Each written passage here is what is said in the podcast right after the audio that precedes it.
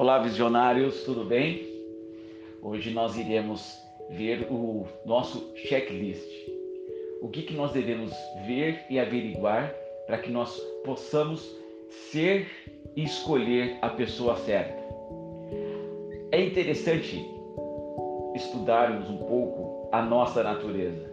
A gente viu na última visão o quão enganoso é o nosso coração. Em Jeremias 17, 9 diz que enganoso é o coração, mais do que todas as coisas, e perverso, quem o conhecerá? E Salmo 51, 10 diz: Cria em mim, ó Deus, um coração puro, e renove em mim um espírito reto. Então a Bíblia nos diz o quão enganoso, o quão perverso é o nosso coração. A gente viu no grande conflito, no capítulo 30 ao 32, que depois que entrou o pecado no mundo, a nossa natureza ficou semelhante à natureza do inimigo de Deus, do nosso inimigo. Então, nós escolhemos apenas o que é ruim para nós. Nós nos tornamos assassinos e suicidas, porque nós não amamos o nosso próximo e não amamos a nós mesmos. E em Provérbios 3, do versículo 5 a 8, diz o seguinte: Confie no Senhor de todo o seu coração e não se apoie em seu próprio entendimento. Reconheça o Senhor em todos os seus caminhos e ele endireitará as suas veredas. Não seja sábio aos seus próprios olhos.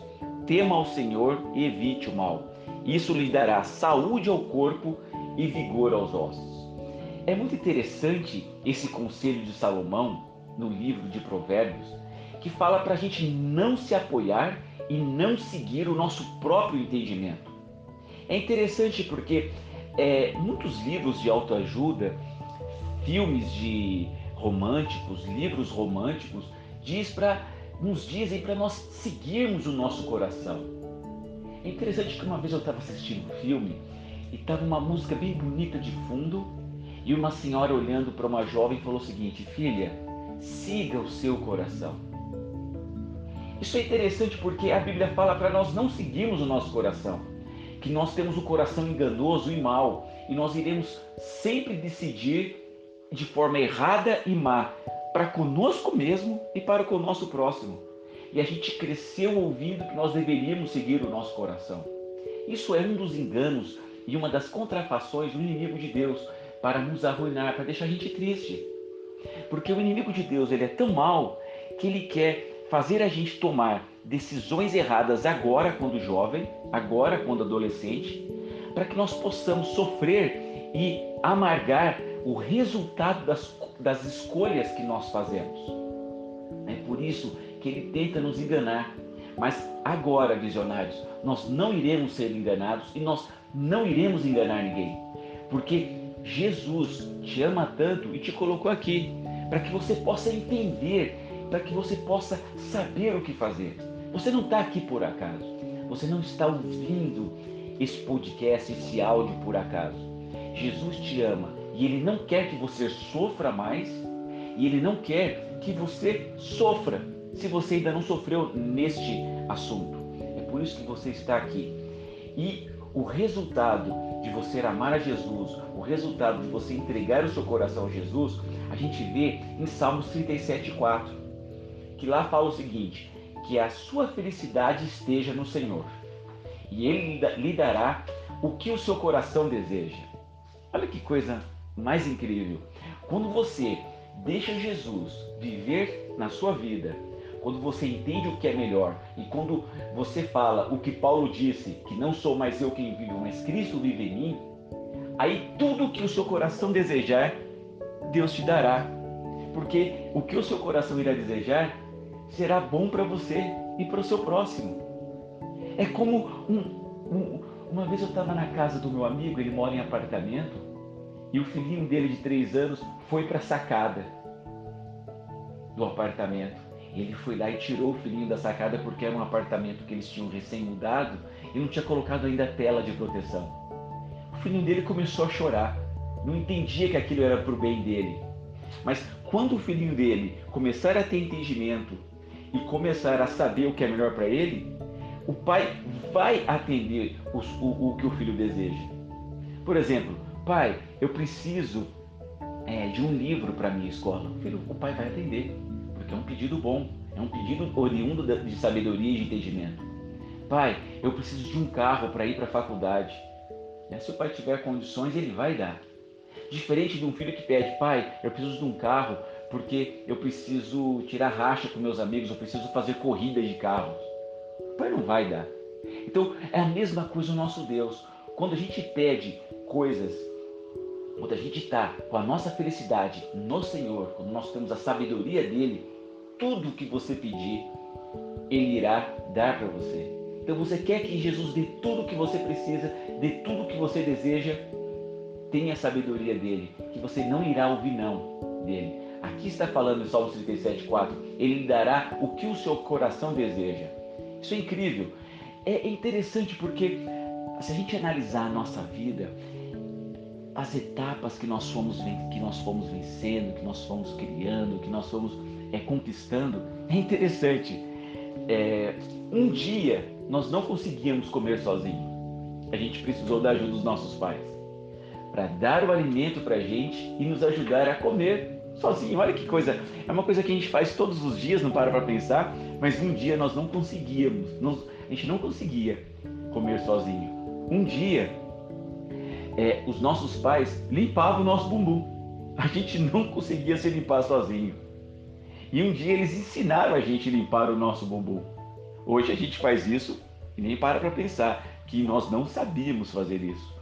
Um dia os nossos pais nos vestiram. Eles nos vestiram porque a gente não sabia se vestir. E nos ensinaram a nos vestirmos sozinhos. Hoje a gente se veste sozinho, a gente escolhe, a gente vai na loja, compra a nossa roupa, se veste sozinho. Né? A gente um dia foi para a escola aprender a ler, aprender a, a, os ensinamentos, um dia a gente foi para a nossa faculdade, ou a gente vai para a nossa faculdade e nos ensinaram. Um dia a gente começou a trabalhar nos ensinaram a nossa profissão.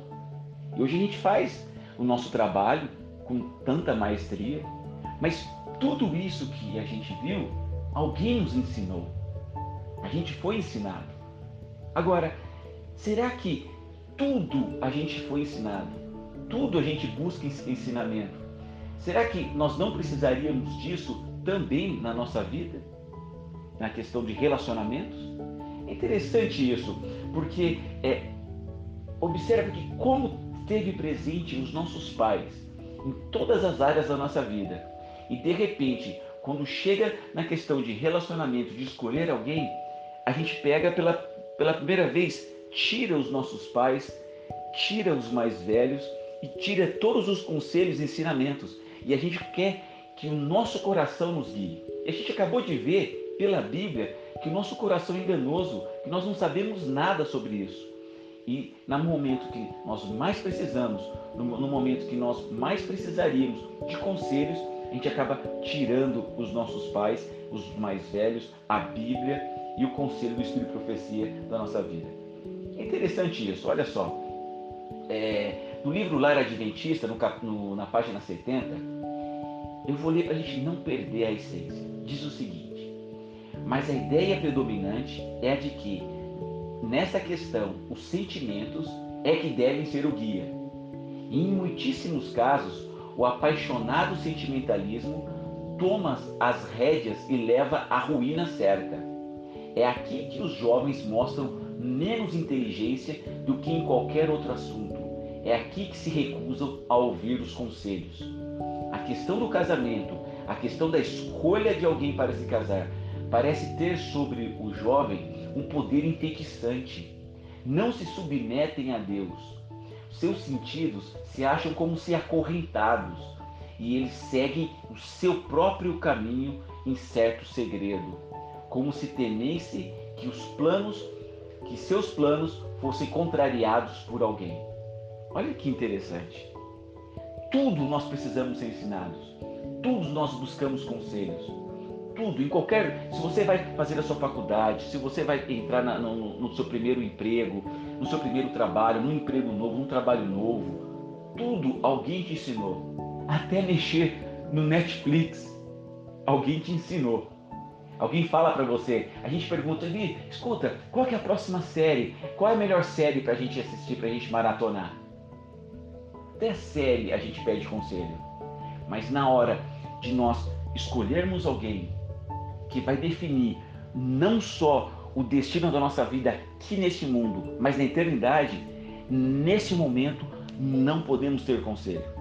Eu estava vendo uma vez, é, numa novela, é, a pessoa falou o seguinte: não escute o conselho de ninguém, siga o seu coração.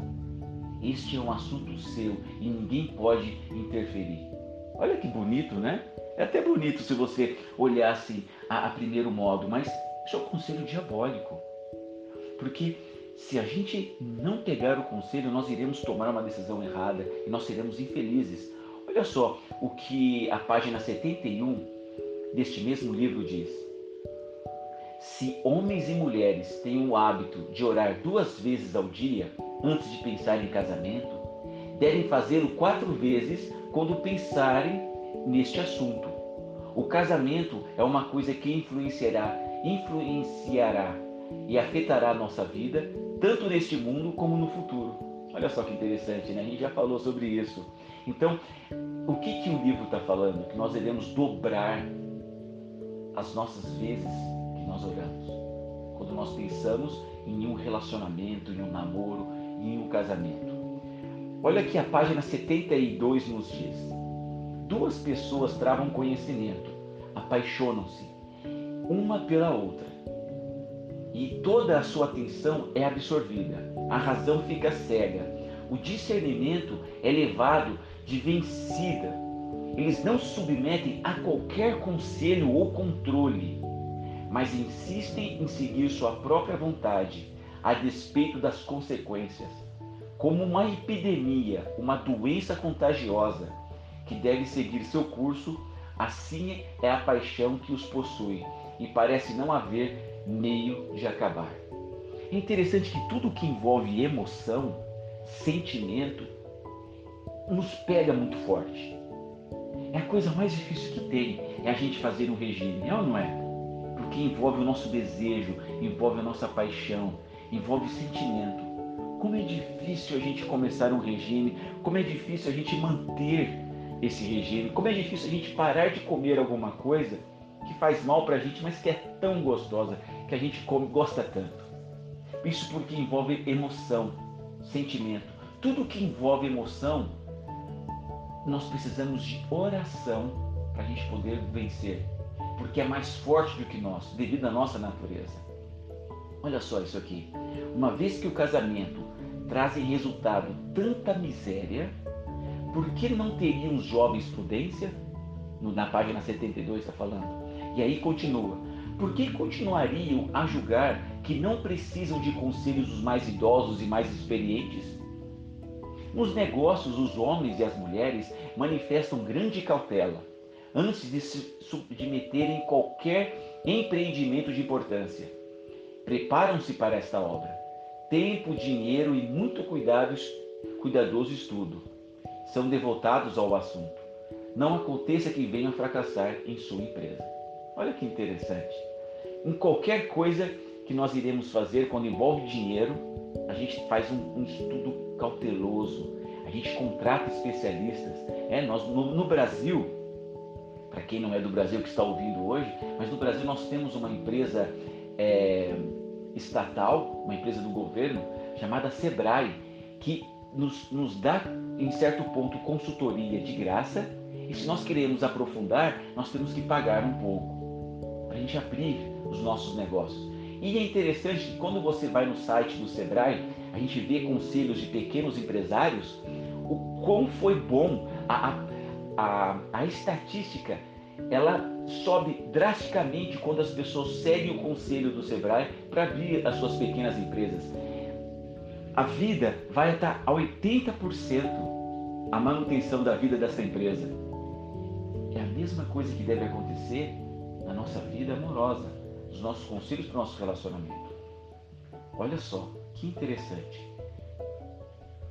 Quanto maior cautela deveria ser exercida, ao entrar para a relação matrimonial, a relação que afeta as gerações futuras e a vida por vir.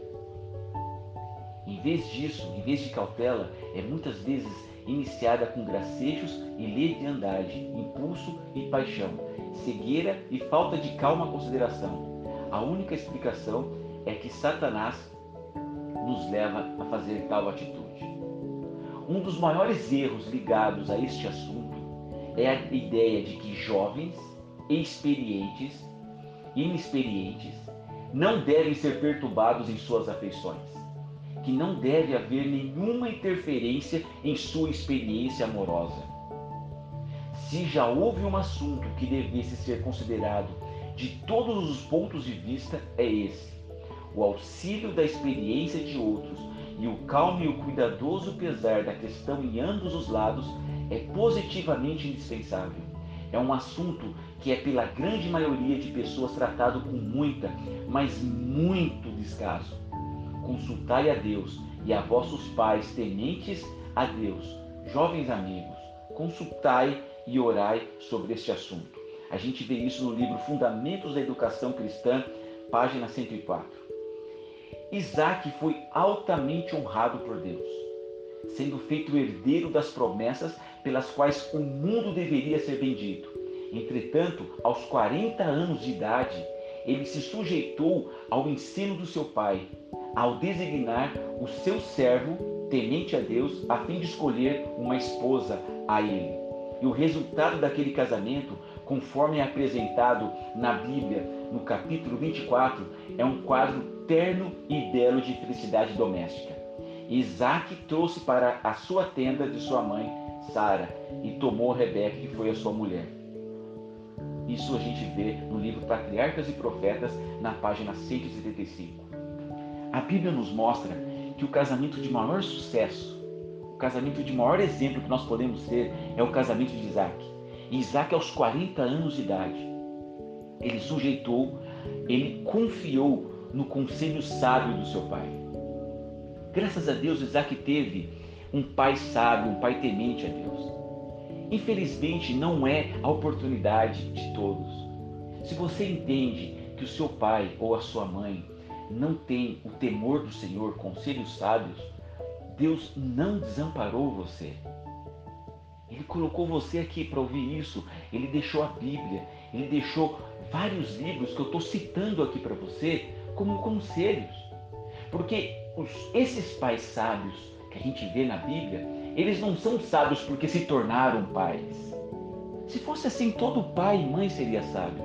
Mas eles são sábios porque estão estudando ou estudaram isso que nós estamos estudando, isso que nós estamos ouvindo. Então, isso é incrível. Olha como Deus é misericordioso, como Ele nos ama, como Ele quer que nem eu nem você sofra.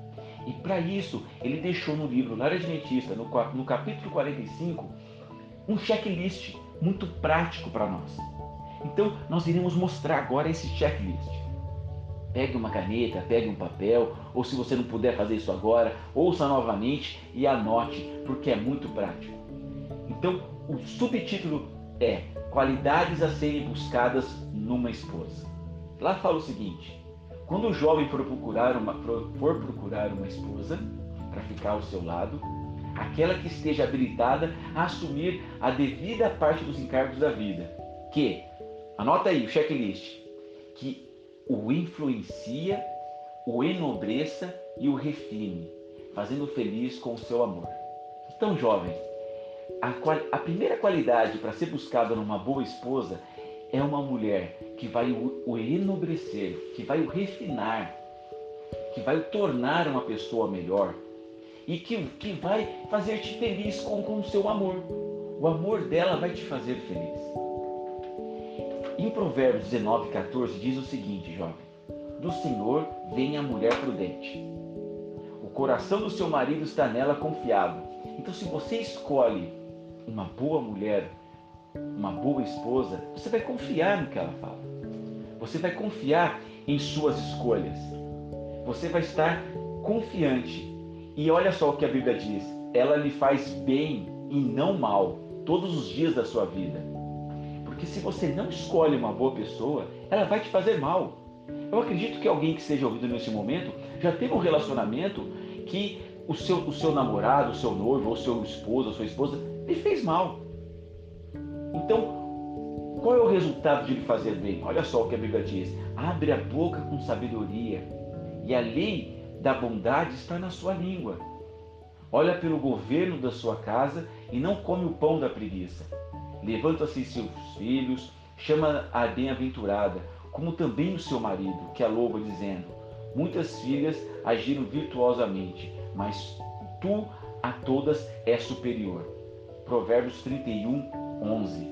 E lá fala o seguinte: O que consegue essa esposa acha uma coisa boa e alcançou a benevolência do Senhor.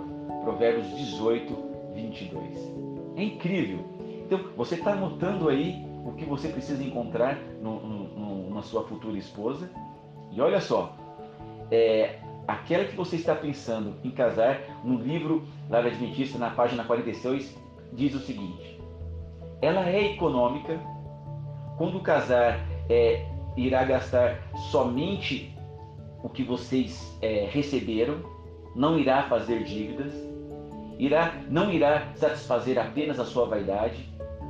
Seus princípios são corretos nesse sentido. Possui ela alguma coisa de que possa é, depender? Sei que no espírito de um homem absorvido pelo amor e pensamentos de casamento, essas perguntas serão varridas para longe como de nenhuma importância. Essas coisas, no entanto, devem ser devidamente consideradas, porquanto tem que ver com vossa vida futura. Então, o, o livro nos aconselha o seguinte: observa como que essa mulher ela está administrando os seus negócios, como que ela administra o dinheiro, porque gente, o dinheiro é muito importante.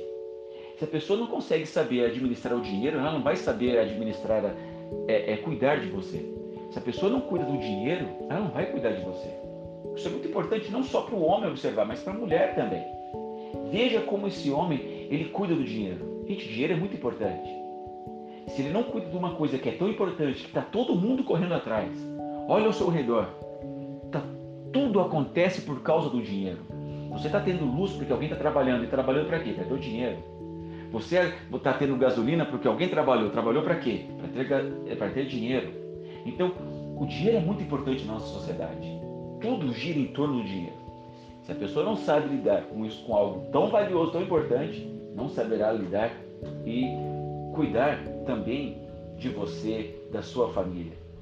Ok? Então, é, o outro, outro checklist para você colocar aí no seu checklist, outro ponto, é para você ver o caráter. Como é que você vê o caráter de uma futura esposa? Vamos lá. Ela é paciente. Como que ela trata a mãe dela? Como que ela trata o pai dela? Veja como ela trata. Deixa eu falar uma coisa para você, meu querido amigo. Veja se ela ama. Veja como que ela trata o pai dela. Da mesma forma que ela trata a figura masculina que hoje está na vida dela, ela vai tratar você. Lembra que nós conversamos sobre referência? a referência da vida dela, a referência masculina dela é o pai. Então, observe como que ela faça isso. Como, ah, como que eu vou observar? Vai almoçar na casa dela, frequente a casa dela. Não fique apenas frequentando vocês dois é, é, em lugares so, em, sozinhos. Isso é complicado porque quando a gente namora, a gente quer ficar o tempo inteiro sozinho, quer ficar o tempo inteiro só os dois, só os dois, só os dois. Isso é complicado porque você não consegue conhecer a outra pessoa. Se você fica apenas fazendo coisas a dois, não que você não deva fazer nada a dois, mas não é isso. O momento de só fazer coisas a dois não é no namoro. Você precisa conviver com outras pessoas para ver como o seu namorado ou a sua namorada ela convive com as outras pessoas, principalmente com o seu pai, a sua mãe e os seus irmãos. Ok? Então, este é o checklist que um rapaz precisa para uma moça. Tá bom? É, agora, é, esquecendo tudo que é de é, politicamente correto, tudo que é sobre este assunto, porque isso é para nós, tá bom? É, muitas das vezes a gente pode ficar um pouco perturbado, achar que isso não é legal, Mas isso é um conselho bíblico. E na nossa sociedade de hoje, algumas coisas corretas, algumas coisas que nós falamos, é, acaba agredindo a nossa cultura. Mas é o que, que você prefere? Agredir a sua cultura ou agredir a sua vida? Então, deixa um pouco de lado o que você entende de agressão, do que você ouve, e começa a ouvir esses conselhos, porque foi Deus que nos deu. E esses conselhos, eles são atemporais, eles são aculturais. Tá bom? Então vamos lá. Qualidades a serem buscadas no marido. Agora, moça, agora menina, escreva aí, faça o seu checklist. Na página 47 deste mesmo livro, diz: Antes de dar a mão em casamento, deveria toda mulher indagar se aquele com quem está para se unir o seu destino é digno. Olha que interessante. Você tem que ver se o seu namorado, se o seu noivo é digno. Ok, como é que eu faço para ver se ele é digno? O livro aqui nos aconselha para você ver qual é o seu passado. Como é o passado do seu namorado? Como é o passado do seu noivo? É pura a sua vida? Ele coloca em primeiro plano é, Deus. Ele lê um capítulo da Bíblia pelo menos todos os dias. Ele estuda é, o, a lição da escola sabatina, ele tem um hábito de estudar a lição da escola sabatina. Para quem não sabe, a lição da escola sabatina é um livro da igreja adventista que estuda um assunto da Bíblia e tem uma página apenas. É, é um facilitador para você ler a Bíblia. Tem uma paginazinha apenas para ler todos os dias. Uma página. Para você aumentar a sua comunhão com Deus. Se esse rapaz ele não tira 2,5 3 minutos. Essa é a média que demora para você ler uma página da lição deste livrinho. Se ele não tira 2,3 minutos para ter um relacionamento com Cristo, por que, que depois que você casar, ele iria tirar 2,3 minutos para você? Então observe. Veja o que, que é importante para ele. É o amor que ele exprime de caráter nobre, elevado, ou é simples inclinação emotiva? Como é que é o amor dele para com você, menina? Você sente segurança no amor dele? Você sente é, é solidez? Ou é simplesmente um, um, uma emoção? Ele está apenas apaixonado por você? Você está sentindo razão? Você está sentindo solidez nesse amor? É, ele apenas é, sente emoção por você? Apenas quer é, contato físico? Apenas quer sentir você, mas você não está sentindo planos futuros, você não está sentindo solidez, você não está vendo ele falar e conversar sobre planos futuros, a querer economizar dinheiro para casamento, para uma vida a dois no futuro, ou ele apenas quer satisfazer as suas emoções, as suas necessidades. Como é que ele vê você? Ele vê você como um playground ou ele vê você como uma mulher a ser amada, a ser, a ser protegida? Observe isso. Esse é o checklist aqui que o livro está passando para você. É, tem os traços de caráter esse rapaz que a tornarão você feliz? Poderá você encontrar verdadeira paz e alegria na afeição dele? O amor dele, ele te, tra te traz paz, te traz tranquilidade? Ou tem um, um ciúmes doentio? Ou é, ele te está te sufocando com o seu pseudo amor. Isso também é para você, jovem, para você também, rapaz. O, o, o, amor dela está te sufocando, tem ciúmes doentio. Nós iremos falar lá na frente o que, que é esse ciúmes, por quando que ele é positivo e quando que ele é negativo. Olha só, é, ele está dificultando a sua individualidade, ele está tirando a sua individualidade, ele está querendo só colocar a vontade dele em cima de você, ele quer tirar a sua individualidade. Para pensar nisso aí. Ele terá, é, é, para você submeter a um domínio total, como que ele vai ser como um marido? Ele vai ficar o tempo inteiro mandando em você?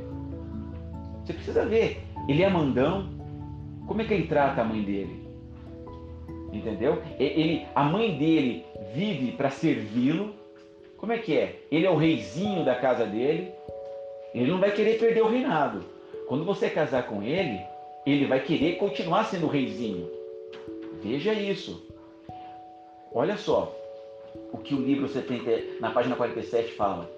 Como, como discípula de Cristo, você, ela não pertence a si mesma, foi comprada por alto preço. Jesus te comprou. Pode honrar as reivindicações do Salvador como supremas? Ou seja, o que, que o livro está falando? Você, tem, você é valiosíssima. Ele te faz sentir assim? Ele entendeu que você vale o preço, o sangue precioso de Cristo? Olha só, serão conservados puros e santos o corpo e a sua alma? Como é que ele está tratando o seu corpo? Como é que ele está tratando a sua alma? Essas perguntas têm influência vital sobre o seu bem-estar de toda mulher que casa. Meu querido visionário, minha querida visionária, indiferente do nosso caráter, indiferente da nossa cultura, melhor dizendo, indiferente das nossas visões, do que nós entendemos, esses são conselhos que irão te ajudar, que irão te fazer feliz, que vai evitar muita lágrima e muito sofrimento. Hoje a gente viu este checklist para a nossa vida. Hoje a gente viu esse checklist para você poder anotar o que, que você, como que você vai escolher e como que você não vai escolher. Este é um assunto longo. Nós iremos ver com mais detalhes nas, nos próximos, nas próximas visões. Na próxima visão a gente vai entender melhor sobre isso. Anote na próxima sexta-feira as suas perguntas, as suas dúvidas, as suas indagações, o que você não está concordando. Pode escrever, que nós iremos responder para você todas essas perguntas na luz da Bíblia e na luz do, do, livro do Espírito de Profecia. Que Jesus te abençoe, jovem. Que Jesus te abençoe para que você possa é, saber escolher. E se você já infelizmente fez uma má escolha, e viveu a amarga decepção e tristeza e angústia de um divórcio, Jesus te trouxe aqui para você não mais sofrer, para você aprender a ser feliz e a fazer alguém feliz. Vamos orar. Querido Deus, muito obrigado porque o Senhor deu tantas experiências para a gente, tantos conselhos. Nos ajude, ó Pai, a termos humildade e aceitarmos esses conselhos e a entendermos não nos deixe em tentação e nos livra de todo o mal. Nos abençoe. Em nome de Jesus. Amém.